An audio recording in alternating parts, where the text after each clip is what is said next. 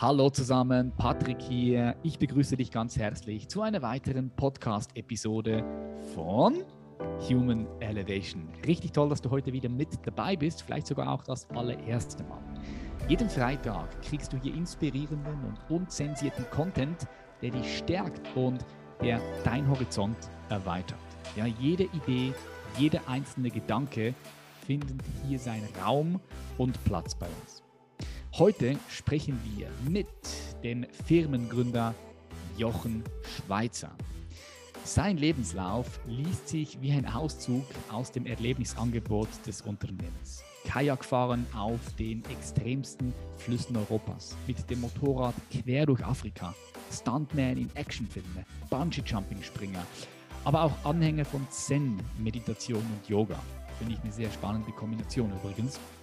Als Gründer der Jochen Schweizer Unternehmensgruppe und zahlreicher weiteren Firmen war er über drei Staffeln einer der Investoren beim Vox-Format Die Hölle der Löwen zu sehen. Heute ist er hier bei uns zu sehen und ich wünsche dir viel Freude bei diesem tollen Gespräch. Ladies and Gentlemen, herzlich willkommen in der Show, Jochen Schweizer welche Freude es ist, dass ich so gefragt bin, äh, meine Meinung zum Besten zu geben.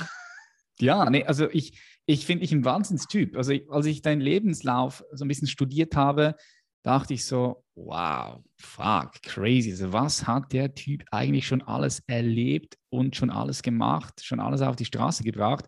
Also auch unglaublich inspirierend für mich. Und ich will eigentlich direkt reinstarten mit der Frage, was dich jetzt gerade aktuell so beschäftigt. Also was geht dir jetzt in diesem Moment gerade aktuell so durch den Kopf? Fokussierung. Ähm, es ist immer so, wenn du Phasen hast in deinem Leben, sei es jetzt im äh, Extremsport, äh, bei Stuntwork, äh, bei Investitionen als Business Angel oder eben als Unternehmer oder Keynote Speaker oder Autor, ähm, es ist wahnsinnig wichtig, sich auf Themen zu fokussieren. Und gerade aktuell ist es so eine Zeit, in der sich wahnsinnig viele Themen überschlagen. Ja, das Erscheinen meines neuen Buches, mein erster eigener Podcast, der Bau unseres Hotels, ähm, zwei, drei private Themen, ähm, äh, ein paar Social-Media-Themen für meine Social-Media-Accounts. Mhm. Es ist ehrlich gesagt ziemlich viel. Und wenn du mich jetzt fragst, was mir jetzt gerade durch den Kopf ging, ich habe vor Beginn des Interviews siebenmal ganz bewusst geatmet, sieben Atemzüge. Und die reichen, um in den Fokus zu kommen und mich jetzt ganz auf dieses Interview und auf dich zu konzentrieren. Mega. Hast du das bei deinen sportlichen Aktivitäten, bei den Extremsportarten gelernt, so wirklich in den Moment zu kommen und dich auf das, was jetzt gerade ist, voll einzulassen und dich hinzugeben? Ich meine, bei all dem, was du so gemacht hast, mit den verrückten Tanz, hast du das dort so ganz intuitiv gelernt?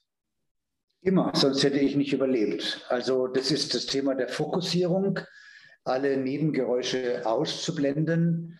Äh, das gelingt auch ganz gut durch Zazen-Meditation. Das ist ähm, eine Technik, die ist gar nicht so schwer zu erlernen. Das ist eine sehr strenge Form der Meditation.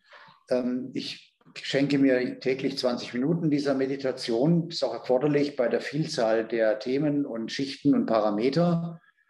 Und last not least, also ähm, alte Samurai-Weisheit war immer Fälle Entscheidungen binnen sieben Atemzügen, mhm. damit dein Überbewusstsein stärker zum Tragen kommt als deine kognitive Intelligenz.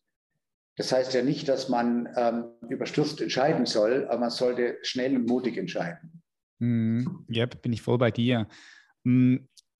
Ab welchem Zeitpunkt, wenn wir so ein bisschen zurückgehen in dein Leben, ab welchem Zeitpunkt war für dich klar, dass du Unternehmer sein möchtest? War das dir schon immer klar oder hat sich das so ein bisschen ergeben? Das war schon immer so, ohne dass ich es wusste. Ich habe schon als kleiner Junge für mich selbst sorgen müssen. Ich bekam kein Taschengeld, also musste ich mir halt Wege finden, Geld zu verdienen. Also bin ich auf hohe Bäume geklettert, habe Misteln geerntet, habe sie silbern angesprüht und auf dem Weihnachtsmarkt verkauft. Was ich da verdient habe, war mehr als die Summe äh, der Taschengelder meiner drei besten Freunde pro Jahr zusammen. Also Was? auch schon immer Unternehmer. Ja klar, du kannst ja eine Mistel ernten und hast damals, ja, ich bin, bin ja schon ein bisschen, hast du ja 30 Mark gekriegt für so eine silber angesprühte Mistel und ein normales Taschengeld im Monat war damals drei Mark oder so, wo ich in dem Alter war. Also kannst du dir das vorstellen, mhm. äh, was das bedeutet. Also ich habe schon immer gelernt, dass alles aus mir kommt, verstanden, dass alles aus mir kommt und das habe ich aber erst später natürlich dann reflektiert und rausgefunden, wir sind alle, wir sind alle, jeder, du, ich, meine Assistentin, die hier gerade neben mir sitzt, wir alle sind zuallererst Unternehmer unserer eigenen Leben. Unser mhm. Leben ist die Unternehmung und wir müssen uns um unser Unternehmen kümmern, also um unser Leben. Und gerade in der Gründerszene wird ja immer von Businessplänen gesprochen oder von Geschäftsplänen oder von Unternehmensplanungen. Und dann frage ich die Gründer immer, ja, aber welche Unternehmerplanung liegt dir eigentlich zugrunde dieser Unternehmensplanung? Und dann sieht man schon ganz oft hochgezogene Augenbrauen, weil diese Frage überraschend kommt. Und wenn ich dann tiefer bohre und sage, ja, und dieser Unternehmerplanung sollte es eine geben, äh, welche Lebensplanung liegt eigentlich der Unternehmerplanung zugrunde, der dann die Unternehmensplanung folgt? Mhm. Also du siehst schon daraus, es geht um Bewusstsein, um Klarheit, ähm, um Fokussierung. Das heißt noch lange nicht, dass jeder Plan gelingt. Aber ohne Plan gelingt nichts. Hm. Hm, bin ich auch voll, voll bei dir. Ähm, Sehe seh ich tatsächlich oft viele Unternehmer, die ein Unternehmen führen, die die Prozesse im Unternehmen entwickelt haben, alles funktioniert, alles läuft, aber sie selbst haben nicht wirklich einen Plan, wohin sie als Unternehmer hingehen wollen. Das ist ja, vor allem auch ihr Leben. Und, äh, und es genau. ist ja genau. nicht so, dass ich das von Anfang an richtig gemacht hätte, sondern mm. ich habe es ja auch falsch gemacht und habe dann auch mal festgestellt, gerade in dieser Phase dieses wahnsinnigen Wachstums, wo wir die Umsätze jedes Jahr versechsfacht haben, ja, wo ich dann irgendwann das Gefühl hatte, ich sitze auf einer Rakete, äh, bin aber nicht mehr im Steuerstand. Ja, ich bin Passagier. Mm. Und als ich das realisierte, äh, da war mir klar, ähm, jetzt muss ich was ändern, ich muss wieder in Control geraten. Ähm, und das ist ein ganz schwieriger Prozess. Wenn wir nochmal so ein bisschen zurückgehen in deinen Lebenslauf, weil ich finde den sehr spannend, weil du sagst, es ist einfach sehr vielschichtig und sehr, vielseitig. Was ich so beobachten kann, ist, dass du immer so ein bisschen deine Passion, deine Leidenschaft, deine Freude gefolgt bist. Würdest du sagen, doch, das war schon so? Was war so der, für dich dann der, der Nord, Nordpunkt oder den Nordstern, nach dem du dich gerichtet hast, der sich vielleicht auch durch das ganze Begeisterung, ja. Der, der wichtigste Faktor für Erfolg ist Begeisterung. Wenn du begeistert bist für dein Tun, wenn du die Sinnhaftigkeit deines Tuns verstehst und begeistert bist in dem, was du tust, dann kannst du nur erfolgreich sein. Was würdest du den Leuten raten, die nicht wirklich wissen, wo ihre Begeisterung liegt? Schwierige Frage. Ich glaube, es geht im Wesentlichen um die Frage, will ich frei und selbstbestimmt leben und wie frei und wie selbstbestimmt will ich leben, weil es ist ja nicht schwarz oder weiß zu beantworten, diese Frage. Es ist ein mhm. relativer Begriff. Bist du vom Psychogramm ein Klammerer oder bist du ein Flieger? Und die meisten Menschen sind Mischformen aus diesen beiden extremen Psychogrammen. Und äh, ich bin wahrscheinlich mehr, mehr in Richtung Flieger unterwegs wobei ich auch gerne an Dingen festhalte, an Partnerschaften zum Beispiel, an Freundschaften. Ähm, und, und andere sind vielleicht mehr auf der anderen Seite, zum Beispiel meine Chefbuchhalterin, die geht halt lieber auf Nummer sicher, die hat ein anderes Psychogramm, deswegen hat sie auch diesen Beruf gewählt und ist auch völlig in Ordnung so. Das heißt, ich bewerte gar nicht, ähm, welches Psychogramm, es gibt kein besseres, es gibt nur das Psychogramm, ähm, was dich eben ausmacht und daraus folgt, in der Konsequenz die Notwendigkeit, dass wir alle unser Leben aus dem Holz schnitzen, aus dem wir gemacht sind. Mhm. Ähm, da kommt nachher genau der Punkt, okay, aus welchem Holz bin ich denn gemacht? So, wie kann jemand herausfinden, aus welchem Holz er geschnitzt ist? Was glaubst du? Was ist der Weg? Hey, ich finde es so super, weil ich liebe es, wenn mir intelligente Gesprächspartner sofort die Gegenfrage stellen weil da gibt es tatsächlich zwei Typen. Wenn ich das sage, ich sage das gerne, schnitze das Leben aus dem Holz, aus dem du gemacht bist, weil viele, gerade junge Menschen, fragen mich oft um Rat, was soll ich jetzt machen? Und wenn ich jetzt sagen würde, mach das oder das oder das, dann wäre das falsch. Weil wenn du einem Weg folgst, den dir ein anderer vorgibt, dann ist das nicht dein Weg, mhm. sondern deinen eigenen Weg erschließt du dir selbst mit jedem Schritt, den du selbstbestimmt gehst. Also du mhm. kannst jemandem, darfst auch jemandem gar nicht sagen, was er tun soll.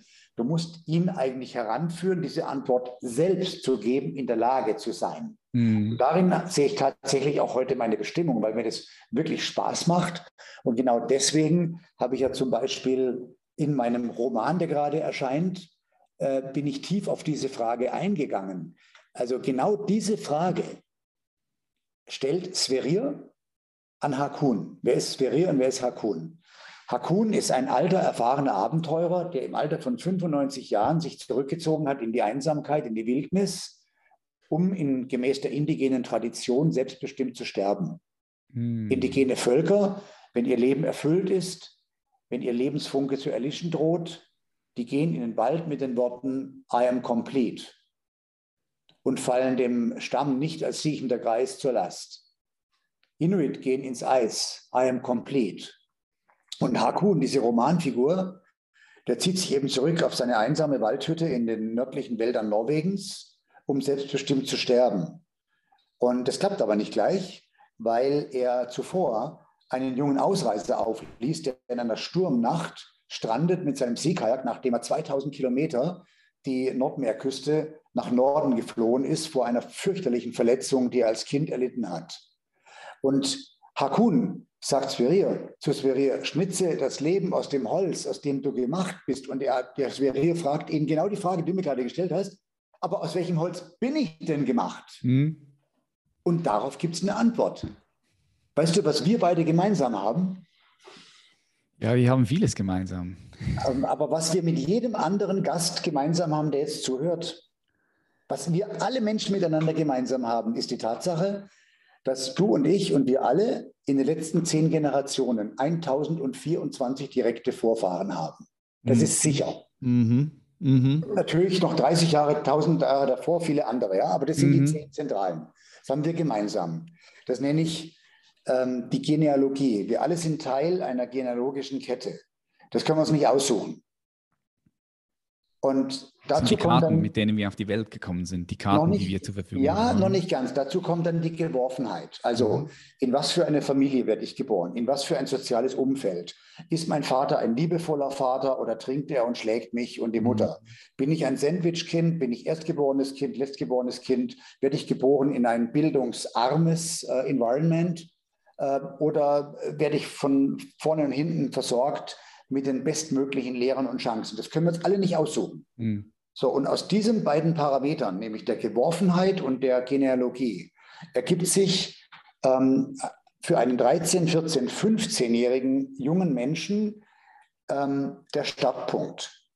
Denn in dem Alter etwa beginnen Menschen Verantwortung für ihr eigenes Leben und auch Verantwortung für ihr eigenes Handeln zu übernehmen. Und mhm. auch die Verantwortung für andere zu übernehmen. Mhm. Und ab da, bis dahin, ist vieles sozusagen wenig beeinflussbar vom Individuum. Aber ab diesem Alter von 12, 13, 14 Jahren, je nachdem, die Kinder werden immer früher reif, gestalten ja. Menschen ihr Leben selbst. Und die stellen dann genau diese Frage. Also was ist denn ein, was ist denn ein Zweckziel oder was ist ein schädliches Ziel? Was ist ein heilsames Ziel? Ähm, welche sind fremdbestimmte Ziele? Muss ich Arzt werden, weil alle meine Vorfahren Ärzte waren? Muss ich das? Passt es in mein Leben oder folge ich einer, zum Beispiel einem historisch bedingten Ziel? Das heißt nicht, dass es schlecht ist, das zu tun. Es geht um Bewusstheit. Und dafür setze ich mich ein. Ich setze mich ein dafür, dass Menschen Bewusstsein entwickeln für ihr eigenes Sein und für ihr eigenes Selbst. Und was auch immer sie entscheiden, dass sie auch verstehen, warum sie so entschieden haben. Hm. Du schreibst in deinem Roman über diese Geschichte, die du hier gerade in den Raum gegeben hast. Ist dieser Roman auch so ein Teil deiner Geschichte? Es ist also nichts zwischen Fiktion und, und, und, und deine Geschichte? Ja, das wüsstest du jetzt gerne, das wüssten alle gerne. Das verrate ich aber nicht. Ich kann aber eins verraten. Ähm, dass das Kajakfahren eine große Rolle spielt in diesem, in diesem wirklich ich, ich glaube, es ist ein sehr ungewöhnliches Buch, ja, weil ich ja versucht habe, äh, das, was ich bisher im Leben lernen durfte, äh, in die Romanfiguren reinzupacken. Ja? Mhm. Und Wie lange hast du geschrieben? Wie lange hast du ein Buch geschrieben? Ungefähr zwei Jahre. Okay, geil, ja. Und dieses Buch war ursprünglich mal angesetzt als Sachbuch. Also der Hintergrund ist der, dass ich ja mit Der perfekte Augenblick einen Bestseller geschrieben habe. Der ist auch noch im Handel. Das ist ein Longseller. Der war viele Wochen auf Spiegel, Amazon, Focus Bestsellerlisten, ist ein Longseller. Und das ist ein klassischer Ratgeber, ähm, wie man mit ein paar Tipps, wie man sein Leben vielleicht etwas besser meistern kann. Mhm. Also die Menschen sind ja unterschiedlich unterwegs, auf unterschiedlichen Flughöhen. Und ich bin halt überzeugt, jeder, egal wo er sich gerade befindet, kann immer eine Flugfläche höher steigen. Das schafft mhm. jeder. Mhm. Egal in welcher Position. Ich bin eine Flugfläche höher. Und wenn man da angekommen ist, was macht man dann? Ja, dann pendelt man sich dort ein und dann kommt eine weitere Flughöhe, die man dann wieder nach oben gehen kann. Nach, so oben, nach, oben, nach oben, ist, ist kein Deckel. Genau. Evolution ja. kennt, kein, kennt kein Deckel, ja. Genau, das, das, the sky is the limit, ja, aber der Abgrund droht halt auch. Ja. So, und, ähm, und, und ähm, ich habe eben äh, in, dieser, in diesem Roman Figuren angelegt, eben diesen jungen, wilden Ausreißer Sverir. Und Sverir ist ein altnordischer Name, der steht für der Wilde, der Unbeugsame. Und dann gibt es Hakun. Hakun weiß nicht, wer sein Vater ist. Aber Hakun bedeutet auf Altnorwegisch großer Sohn. Hm. Verbunden mit der Botschaft, ein jeder kann der große Sohn seines Vaters, ein jeder kann die große Tochter ihrer Eltern sein, ähm, weil das nicht von den Eltern abhängt, sondern ab diesem Zeitpunkt, den ich vorhin definiert habe, liegt das alles in uns selbst.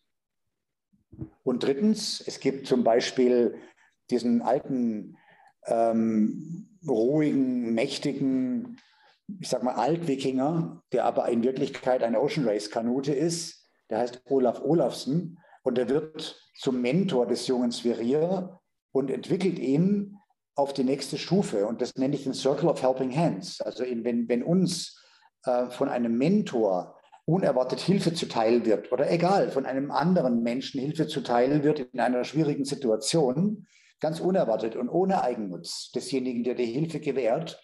Und wenn ich diese Hilfe annehme, dann bin ich moralisch verpflichtet, diese Hilfe eines Tages nicht zurückzugeben, sondern weiterzugeben an andere Menschen, die dieser Hilfe bedürfen. Und indem diese Menschen diese Hilfe annehmen, sind die wiederum verpflichtet, diese Hilfe weiterzugeben. Und das nenne ich den Circle of Helping Hands.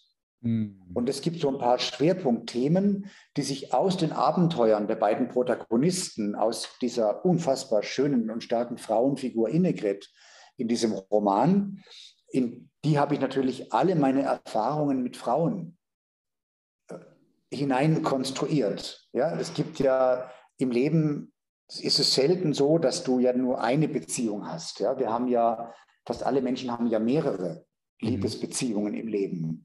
Und jetzt, wenn man schon lange gelebt hat, dann hat man da einen gewissen Erfahrungsschatz. Also kann ich ja in Innegret, in Innegret eine Figur schaffen. Da würde sich vielleicht die eine oder andere meiner Partnerinnen auch wiederfinden in Teilen. Und das mhm. soll auch so sein. Mhm. Ähm, und deswegen geht es gar nicht so sehr um die Frage, was ist davon autobiografisch in diesem Roman, und was ist nicht autobiografisch? Klar bin ich mal im Rennkajak durch den Kanal von Korinth gepaddelt und bin dann verhaftet worden. Und meine damals noch minderjährige Freundin, ich war 19, sie war 17, ist dann ohne Führerschein auf der Polizeistation mit meinem Auto aufgekreuzt. Und erstaunlicherweise haben die mich laufen lassen. Ähm, daraus habe ich eine wunderschöne Geschichte gemacht, die in der Zeitlosigkeit spielt und habe die natürlich noch ein bisschen ausgeschmückt, nicht wie sie war, sondern wie sie hätte sein können. Äh, aber was jetzt äh, wirklich autobiografisch ist und was ich tatsächlich erfunden habe, um, ähm, um das zu vermitteln, was ich mit diesem Roman vermitteln möchte, das werde ich nicht verraten. Das muss der Leser schon selber herausfinden. Aber wer mich gut kennt, wer mich gut kennt, der kann schon ziemlich genau einschätzen, ui, da war dem Jochen sein eigenes Leben die Vorlage und das da, das hat er, glaube ich, erfunden. Und jetzt kommt die Wahrheit. Ich habe es auch nicht wirklich erfunden. Ich war noch nie am Nordpol. Aber ich habe einen Freund, der zu Fuß zum Nordpol gegangen ist, Bürgi Uslan, der berühmte Polargeher. Und der hat mich natürlich gecoacht beim Schreiben. Ich habe ihn besucht auf seiner Privatinsel im Nordmeer wow. und habe dort lange geschrieben und habe ihn immer wieder gefragt, wie war das denn in der Polarnacht? wie hast du das überlebt? Wie ist es, wenn dir der Brennstoff ausgeht und du weißt, du hast jetzt nur noch für 16 Tage Brennstoff und dann ähm, wirst du verdursten? Weil nämlich, wenn kein Wasser weit und breit ist und nur Eis und du bist ohne Brennstoff, mm. dann verhungerst du nicht, dann verdurstest du. Und so weiter und so weiter. Das sind alles Fragen. Ähm, und da habe ich dann eben diese Figur in den Roman hinein implementiert, aber auch all die Learnings von Börge in diesen unfassbar harten und schwierigen Situationen. All das habe ich da reingepackt in diesen Roman mit einem ganz besonderen Ende. Also ich bin, also das Ding wird entweder wird es eine Bombe oder es floppt. Das, das kann nicht durchschnittlich laufen. Okay, geil, geil. Ja, wenn man sich so zuhört, das, das macht schon neugierig, weil ich, was ich da so rausnehmen kann, ist, dass da sehr viel Lebenserfahrung, respektive auch sehr viel Weisheit verpackt. Ja, vor allen Dingen auch, es war, ja, es war ja so, du musst wissen, da kommt der Verlag auf mich zu, jetzt hatte ich diesen Bestseller geschrieben, das liegt jetzt fünf Jahre zurück. Herr Schweizer, es ist Zeit für ein neues Buch über Lebenshaltung und Lebensführung. Und ich sage, äh, wollen Sie das schreiben als Top-Titel anlässlich 175 Jahre Drömer Knauer, so heißt der Verlag, ja, der, mhm. der das verlegt, das Buch. Und ich so, nö. Nee, ich, ich finde, man kann den, den, den, den gleichen Witz nicht zweimal erzählen. Und ich habe es in den fünf Jahren zwar dazugelernt, aber nicht so viel dazugelernt, dass ich sagen würde, es reicht für ein völlig neues Buch. Mhm. Fragt mich das in 20 Jahren nochmal. Habe ich mhm. abgelehnt und dann kamen die irgendwann zurück und haben gesagt, doch, wir wollen aber unbedingt einen Titel von Ihnen. Sie können schreiben, was Sie wollen. Schreiben Sie, was Sie wollen und wir zahlen Ihnen einen Vorschuss. Dann habe ich mir gedacht, Geil. okay, now we're talking. now you're free. so, und dann saß, ich, dann saß ich auf meiner Hütte in Norwegen. Ich besitze so eine einsame Hütte. Ähm, ehrlich gesagt, die Geschichte habe ich nicht ganz richtig erzählt. Dann ich hatte nochmal abgelehnt, aber hatte das im Hinterkopf. Und dann kam es zu dieser Sturmnacht im November. Ein schwerer Nordweststurm. Meine Hütte steht sehr exponiert oben in so einer Felslandschaft. Ähm, Geil. Hoch, Hast du Bilder? Hoch, muss man vielleicht noch Bilder, einblenden, Bilder einblenden lassen? Nee, verrate ich nicht. Hoch über, wobei es gibt ein paar Bilder auf meinem Instagram-Account. Auf meinem Instagram gibt es Bilder der Umgebung, wo ich da bin. Ja? Mega, mega. So, jetzt sitze ich da oben auf meinem heiligen Felsen. Es herrscht ein brutaler Sturm. Also wenn es da regnet und stürmt, das ist wie das Ende der Welt. Das ist ein Vorgeschmack auf das Ende der Welt. Da peitscht hm. Regen und Meer waagerecht daher und du kannst es nicht mehr unterscheiden. Äh, und der Wind presst äh, durch die Fugen der Hütte. Es pfeift und schüttelt und rüttelt. Und jetzt ist du natürlich, bist du in einer, in einer spannenden Situation, weil dann hast du ein prasselndes Kaminfeuer äh, entfacht, weil es ja auch kalt ist draußen.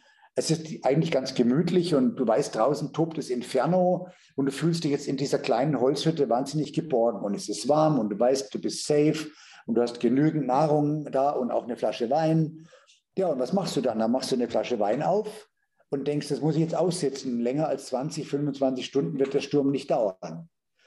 Und in dieser Nacht kam ich dann auf die Idee, dass ich mir gesagt habe, wenn ich jetzt noch mal 30 Jahre dranhänge, ich bin jetzt 65 und ich wäre noch 30 Jahre später 95 und ich habe noch einiges vor.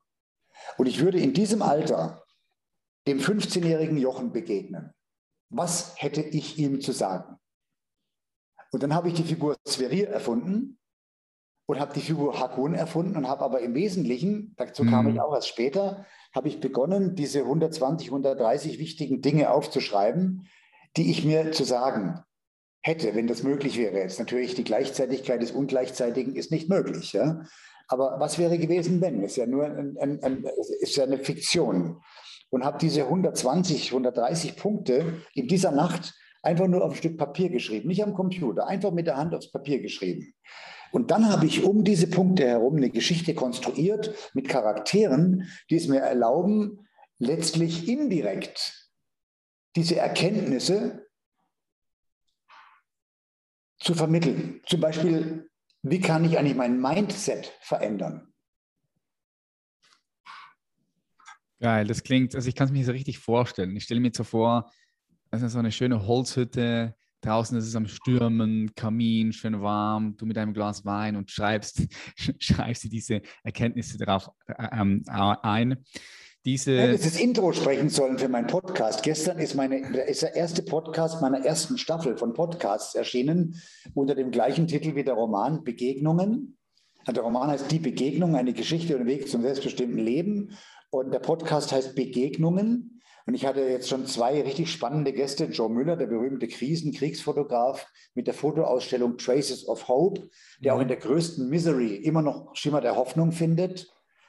Und, äh, und der zweite Gast, viele weitere kommen jetzt, ähm, war äh, Robert Mark Lehmann, der bekannte, äh, ich nenne ihn Extremumweltabenteurer und Fighter for the Earth. Äh, der war mein zweiter äh, Gast im Podcast und erschienen ist der erste Podcast. Wir produzieren es jede Woche. Ähm, ja, gestern zum ersten Mal in allen gängigen Formaten. Und da habe ich ein Intro gesprochen. Stellen Sie sich vor, Sie sitzen auf einer Hütte, draußen regnet es und so weiter, das Kaminfeuer prasselt, so wie du es gerade gesagt hast. Mhm. Und so steige ich immer in die Gespräche ein. Ja, das kann man sich einfach gut vorstellen. So. Ähm, diese, diese Location dort in Norwegen, mh, hm, brauchst du die um, um, um zurück zu dir zu kommen, wenn's mal, wenn du mal wilde Zeiten hast und um kreativ arbeiten zu können? Was ist so, also würde mich einfach interessieren, was war die Absicht von diesem Place, den du da geschaffen hast in Norwegen? Weil das klingt einfach, das klingt sehr ruhig, sehr entspannend, aber auch sehr wild in der Natur. Es war absichtslos, hat aber eine Wirkung. Es gab mal eine britische Expedition in Himalaya. Und der Expeditionsleiter hat die Truppe der Sherpas massiv angetrieben zu Doppeltagesmärschen, weil er unbedingt gut, ein gutes Wetterfenster ausnutzen wollte, was notwendig ist, um dann einen Bergerfolg zu feiern, aus Expeditionsleitersicht. Und nach zehn Tagen, die Sherpas wären körperlich in der Lage gewesen, in dieser Geschwindigkeit weiterzugehen. Das ist unfassbar zäh. Mhm. Aber nach zehn Tagen haben sich die Sherpas morgens geweigert, aufzustehen und weiterzugehen. Und der Expeditionsleiter ging zum Chef der Sherpas und äh, fragte ihn, wieso geht ihr nicht weiter? Und bekam dann die Antwort, wir sind jetzt so lange, so schnell gegangen, dass wir unseren Seelen die Möglichkeit geben möchten, uns wieder einzuholen. Und das ist die Funktion meiner Hütte.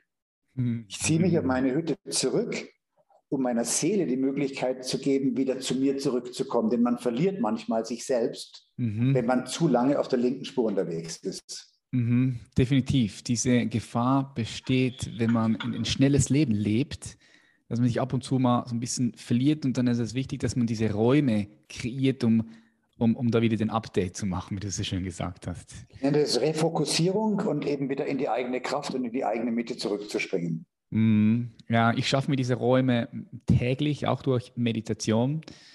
Und, ja, und durch Krafttraining, so wie du aussiehst. Ne? Du hast ja nicht ohne Grund jetzt ein kurzärmliches T-Shirt angezogen, damit alle Welt deine coolen Muckis sehen kann. Da kannst du stolz drauf sein.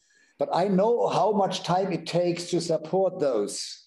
Ja, nee, ich, ich, ich, ich trage einfach gerne gerne halt kurz eine kurze also, Shirts, ja. ist, ist, ja geil, aber ich weiß, wie viel Zeit es braucht, ja, sich ja. solche Arme anzutrainieren. Also das ist ja auch eine Form von Meditation. Definitiv. Es ist eine, ist eine Art von, von Meditation. Also ich denke, du kannst ja alles zur Meditation machen. Selbst dieses Gespräch kannst du zur Meditation machen. Das ist wenn Zen. du isst, wenn du, kannst das Leben zur Meditation das machen. Das ist Zen. Zen heißt mhm. im eigenen Tun genau.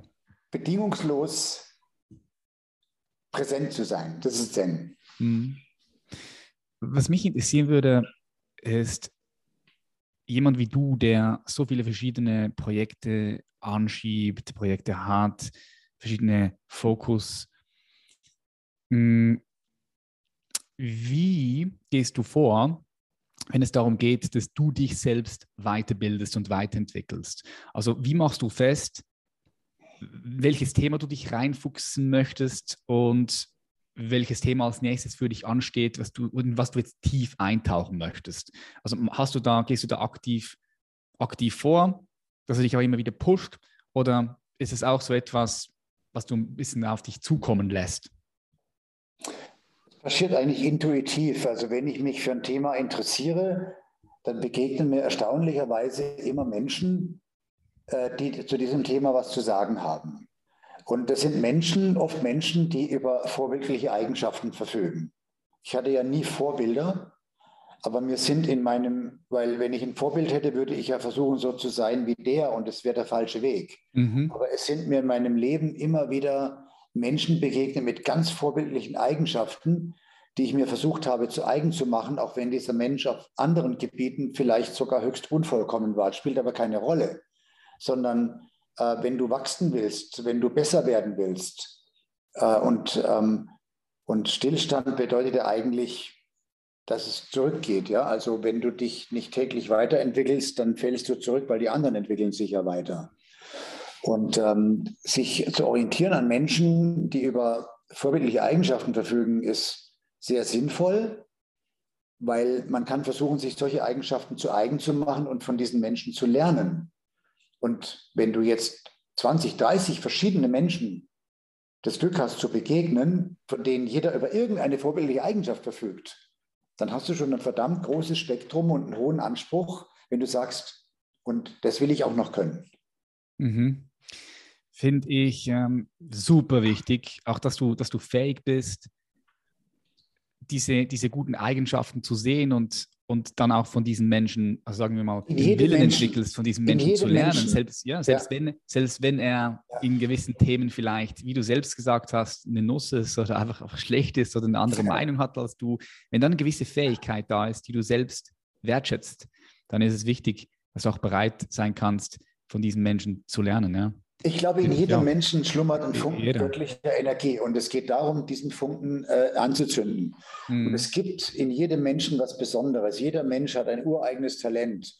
Ähm, und äh, ich möchte den Menschen Mut machen, äh, ihr ureigenes Talent in sich selbst zu entdecken und zur Entfaltung zu bringen. Ich glaube sogar, dass es Teil der wichtigsten äh, das Teil des Weges ist, den man im Leben geht, dass man diese Talente in sich selbst entdeckt und zur Entfaltung bringt. Mhm. Und, äh, und diese Stärke, die in jedem von uns herrscht, an irgendeiner Stelle, an, auf die zu investieren, auf die die Energie zu investieren, denn dann gibt es Wachstum.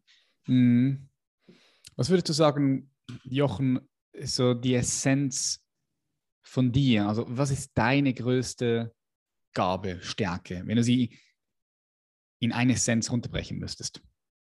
Das kann ich aber noch nicht sehr lange. Also ich bin jetzt 65, ich wurde, glaube ich, 50 Jahre alt bis ich in der Lage war, etwas wahrzunehmen und auch in Worte zu fassen, was ich aber schon seit meiner frühesten Kindheit immer getan habe.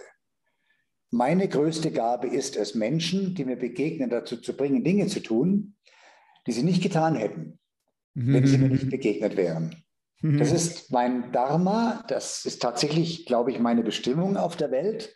Jetzt habe ich ja das Glück, dass ich der Meinung bin, wir können uns durch Erlebnisse und Erfahrungen, ähm, über die wir autonom entscheiden, dass wir sie machen wollen, können wir uns ja ein Stück weit auch zu dem machen, der wir sein wollen.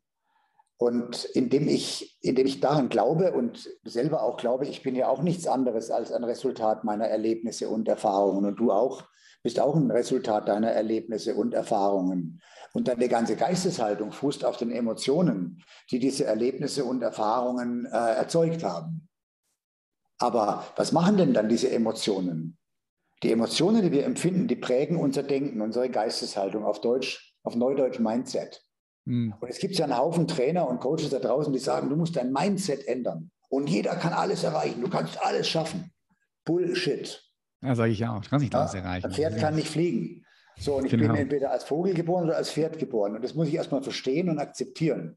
Innerhalb dieser Parameter kann ich sehr viel mehr erreichen, als was ich selbst für möglich halte. Das unterschreibe ich. Ja, aber nicht jeder kann alles erreichen. Mhm. Das, und zweitens, es hängt sehr stark mit der Geisteshaltung zusammen.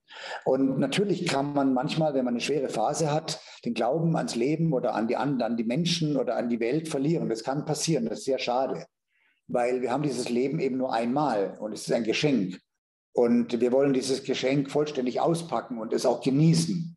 Und ähm, das heißt nicht, dass es ohne Kampf und ohne Schmerz und ohne Anstrengung, ohne Anstrengung geschieht gar nichts. Nothing comes for free. Nothing comes for free. Und wenn ich das aber akzeptiere, dann muss ich auch akzeptieren, dass ja vieles, was in meinem Leben passiert, auf Entscheidungen fußt, die ich irgendwann mal gefällt habe. Ja, und diese Entscheidungen, die ich fälle, die führen ja zu Erlebnissen und Erfahrungen. Und diese Erlebnisse und Erfahrungen führen zu Emotionen. Und diese Emotionen beeinflussen wiederum meine Geisteshaltung. Und die Geisteshaltung beeinflusst wieder mein Denken, beeinflusst, wie ich spreche, Vorsicht mit Worten. Worte sind wie Taten, man kann sie nicht zurücknehmen, sind sehr verletzend, können mehr verletzen als eine Tat. Vorsichtig mit Worten, man kann sie nicht zurücknehmen. Und mein Sprechen und mein Denken beeinflusst wiederum meine Entscheidungen, die ja wiederum zu bestimmten Ergebnissen führen, die wiederum zu Emotionen führen, die wiederum meine Geisteshaltung beeinflussen. Mm. Das nenne ich den Circle of Emotional Addiction. Das habe ich in meinen Social Media Accounts vor zwei Monaten mal ganz breit gestreut und haben viele Menschen, haben da auch in den Kommentaren viel beigetragen dazu. Und diese Geisteshaltung, die kann man tatsächlich nicht beeinflussen, indem man sagt, ab morgen denke ich positiv. Das mhm. funktioniert nicht. Du kannst aber sagen, ich fühle mich wohl, wenn ich durch den Wald jogge. Oder ich wollte schon immer mal aus einem Flugzeug springen, weil ich glaube, dass es ein Wahnsinnserlebnis ist. Und es ist ja tatsächlich so, danach hast du ein Grinsen im Gesicht, was drei Tage lang nicht mehr rausgeht, weil es ein extrem ich sag mal, für, für 90 Prozent der Menschen ist es ein sehr positives Erlebnis, für 10 ist es der Horror, für 10 Prozent. Ja? Und es gibt auch welche, die gar nichts empfinden, für die hat es keinen Wert. Aber der größte Teil der Menschen profitiert von diesem Erlebnis. Mhm. Und, ähm, und indem ich also autonom entscheide, was ich erlebe, entscheide ich auch autonom, was ich für, für Gefühle haben werde. Und wenn ich jetzt aber verstehe, dass diese Gefühle meine Geisteshaltung beeinflussen, dann nenne ich das so einen Akt der Selbstkonditionierung durch die Wahl dessen, was ich erlebe. Auch durch die Wahl der Menschen, mit denen ich mich umgebe. Auch das ist ein Teil der Selbstkonditionierung. Wenn du Energievampire um dich herum hast, dann schütze dich. Hm. Ja, ein ganz wichtiger Punkt, den du hier reinbringst, wo ich hundertprozentig auch bei dir bin. Es sind am Ende des Tages sind sind es die Erfahrungen, ja, die dich äh, zu dem machen, der du bist. Und du selbst kannst aber bestimmen, welche Erfahrungen du erleben möchtest. Und die Gefühle folgen dann dieser Erfahrung und diesem Erlebnis. Und dann sind wir bei diesem Circle of Emotional, Emotional Addiction, wie du so schön genau. gesagt hast. Diese, mhm. diese Circle, auch sagen Circle, Circle der Realität. Ja. Es kreiert ja auch Realität in diesem Moment. Sag mal, du hast so einen sympathischen Akzent. Bist du Schweizer? Oder ja, ich bin, ich bin Schweizer. Ja. Ehrlich, und woher kommst du? Ich bin aus Zürich. Ja. Aus Zürich, ja, in Zürich. Ja. Also, schau, jetzt wir beide sind Schweizer. Ne? Also du bist ein Schweizer und ich bin ein Schweizer. Habe ich, hab ich auch gedacht, so, wenn ich den, den Namen wäre, klar, Schweizer, Schweizer. Warst du schon mal hier in der Schweiz? Ja, schon. Ja, schon oft, aber es gibt es, was vielleicht viele Zuhörer nicht wissen, es gibt, man kann den Namen Schweizer auch zwei Schreibweisen schreiben, mit TZ und ja. einfach nur mit Z. Der berühmte Philosoph war Albert Schweitzer mit TZ ähm, der ist leider nicht in meinem Stamm, weil ich bin der ohne T. Ja. ja. So. Und die mit T, das waren die Käsemacher. Also es war so wie Müller, Meier, ähm, Schuster, äh, war eigentlich eine Handwerksbezeichnung. Der Schweizer war der Käsemacher. Und der Schweizer ohne das TZ, das war ähm, eine bestimmte Waffengattung, die sogenannten Schweizer, das waren die Hellebardenträger.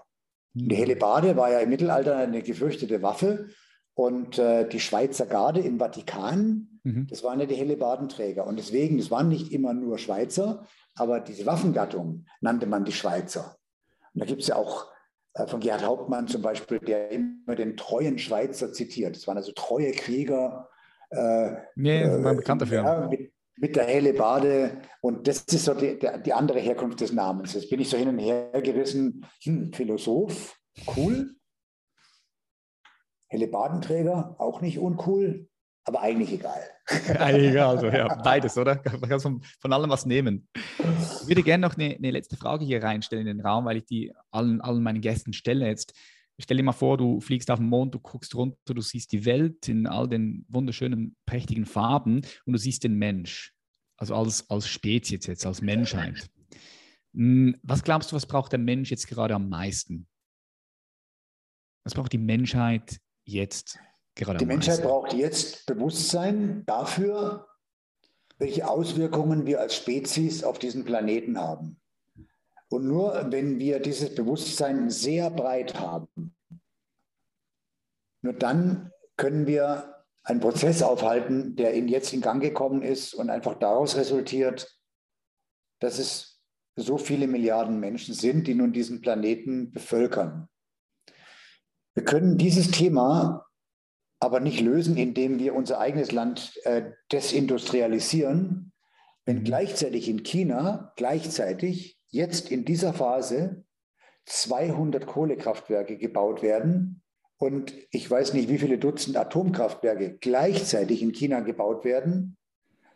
Und wir sagen, wir gehen sozusagen um den Preis unseres Wohlstands und in, um den Preis der Desindustrialisierung diesen Sonderweg, sondern ich glaube, es geht sehr stark um die Frage, kann man bestimmte Probleme technologisch lösen, nicht durch Verbote, sondern mhm. technologisch.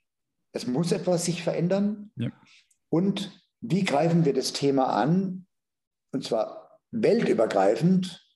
Denn tatsächlich, wenn ich heute weiß, dass die drei größten Containerschiffe der Welt einen Schadstoffausstoß haben, ähm, ich habe mal gelesen, ob stimmt, weiß ich nicht, größer als der gesamte deutsche Autoverkehr. Das ist krass, ja. Dann können wir jetzt mal alle Verbrennungsmotoren abschalten in Deutschland, aber diese drei Containerschiffe werden weiterfahren. Und da frage ich mich halt, ich bin nicht dagegen, alles zu tun, was möglich ist, um Klima zu schützen, um Bildung voranzutreiben, um Konflikte äh, zu reduzieren. Aber ich glaube, es ist wichtig, gesunden Menschenverstand walten zu lassen und sich bewusst zu machen, dass wir nicht alleine sind auf diesem Planeten, sondern wir globale Lösungen brauchen für globale Probleme. Mhm. Bin ich voll auch bei dir, kann ich unterschreiben. Wir brauchen diese globalen Lösungen für globale Probleme. Ja. Jochen. Ich hatte gerade, ich, ich muss darauf nochmal eingehen, ich hatte dazu mhm. ja auch bewusst äh, mit Robert Mark Lehmann in meinem Podcast gesprochen, mhm. der für mich ja ein, ein Umweltabenteurer ist, zu dem ich also wirklich mit großem Respekt hinschaue. Der, das ist toll, was der macht. Ja? Der, der, der, der birgt Geisternetze, die eben der See rumtreiben und jeden Tag so und so viele Fische töten. Ja? Der setzt sich ein gegen Wildfänge, um die Zoos zu bestücken und so weiter. Der hat bestimmte Ideen, ähm, wie wir Plastik reduzieren, Klima schützen und so weiter. Ich, ich finde den total gut, den Typen, und der macht es gut. Und was ihn vor Dingen auszeichnet, er redet nicht, er handelt. Mhm. Und er ist für mich ein großes Vorbild für alle Menschen, für mich und für alle Menschen, dass jeder in seinem täglichen Handeln etwas dazu beitragen kann. Mhm. Yes, walk your talk. Auch, bitte? Walk your, walk your talk. Ja, ja, ja. genau. So, und, ähm, und äh, insofern, wir alle sind in der Pflicht, etwas zu tun. Aber ich appelliere an alle Menschen und alle, die mich jetzt hören, lasst uns gesunden Menschenverstand walten. Ja, wichtig. 100 Prozent. Bin ich voll bei dir. Geil, Jochen. Ähm, hat mir super viel Spaß gemacht, mich mit dir auszutauschen. Ich könnte mich noch länger mit dir austauschen. Vielleicht für all die Leute, die jetzt zuhören, zuschauen, wo können die dich finden? Du hast von deinem Buch gesprochen, von deinem neuen Roman. Werde ich natürlich alles auch in die Show Notes verlinken für die Leute, die sich da interessieren. Aber wo können die Leute dich auch sonst noch finden? Wo bist du unterwegs? Bei mir in der Arena. Ich bin jeden Tag hier in der Jochen Schweizer Arena in München, Taufkirchen. Ah, bist du viel dort?